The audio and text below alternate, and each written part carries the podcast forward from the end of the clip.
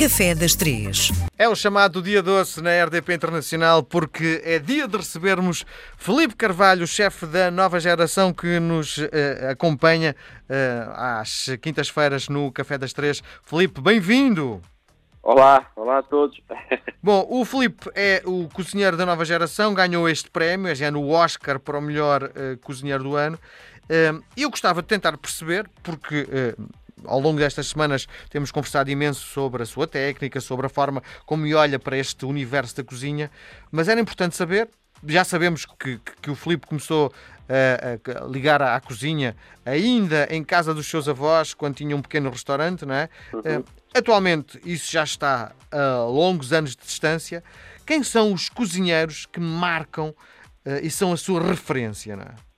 Ah, os cozinheiros, assim, todos me marcaram, todos, todos os sítios onde eu passei, todos os chefes com quem eu trabalhei, me marcaram um bocadinho cada um da sua forma ao longo do meu percurso, não é? Uhum. Se calhar, eh, por exemplo, a primeira pessoa com quem eu trabalhei que me marca muito, eh, para além da minha mãe, da minha avó, pessoas que sempre trabalharam, sempre cozinharam no restaurante, será o chefe António Boia, que é o chefe agora dos não sei qual, não é? Sim. Eu comecei, foi o primeiro chefe com quem eu trabalhei aqui em Lisboa, na altura no restaurante Rios, depois temos desde o chefe eh, do Cochina, ao chefe Vicente Fares quando trabalhávamos na Fortaleza do Incho, ou ao chefe Mateu Ferrantino também quando trabalhávamos no Vila Zóia, e o Martim, claro. Ou seja, um bocadinho, não posso deixar de fora ninguém porque todos eles me marcaram de certa forma. Sim, sim. e o Filipe passou também grande parte uh, da sua formação fora de Portugal, não é?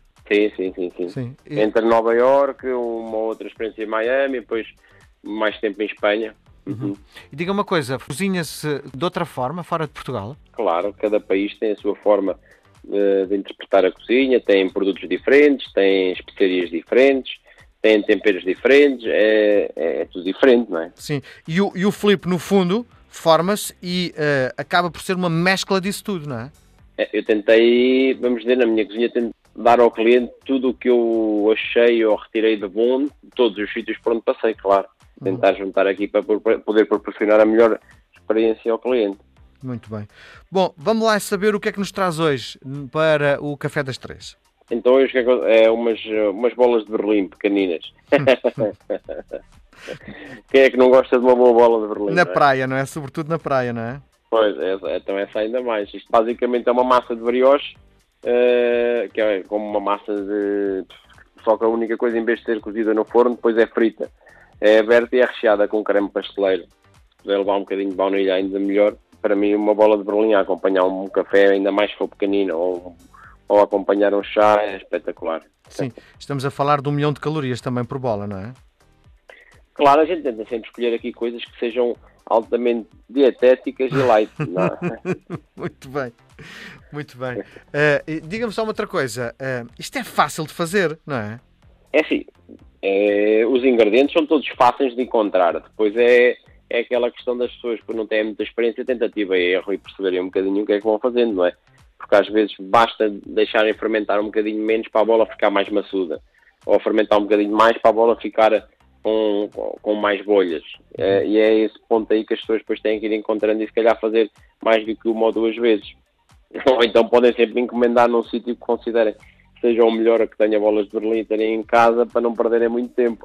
Diga uma coisa, Felipe, uh, olhando, entrando numa pastelaria, como é que eu consigo identificar se uma bola de Berlim, sem metê-la na boca, sem experimentar, que está, tem o vidro à minha frente, como é que eu consigo perceber se é boa ou má?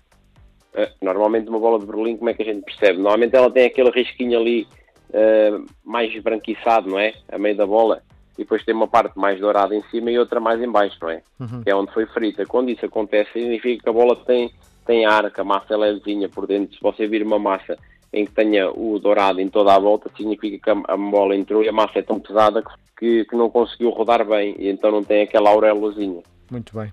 Filipe, voltamos a conversar na próxima semana. Um grande abraço e até para a semana. Ah, obrigado.